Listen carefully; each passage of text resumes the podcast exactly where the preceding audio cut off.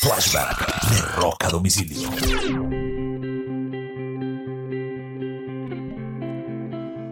Un 2 de enero del año de 1971, George Harrison, guitarrista de la banda The Beatles, lanza su primer álbum en solitario, All Sin Must Pass. Es el primer lanzamiento que ocurría después de la separación de los Beatles. El disco fue tremendamente exitoso, llegó al número uno de listas de Estados Unidos por siete semanas consecutivas y tuvo uno de los más grandes éxitos de Harrison llamado My Sweet Lord.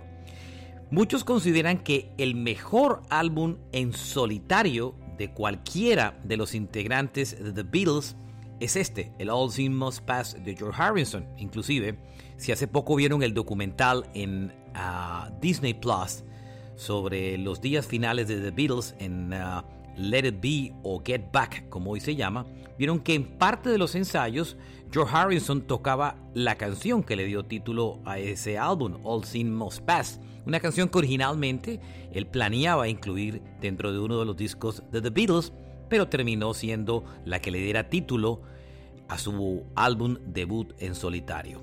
Este fue un flashback de rock a domicilio.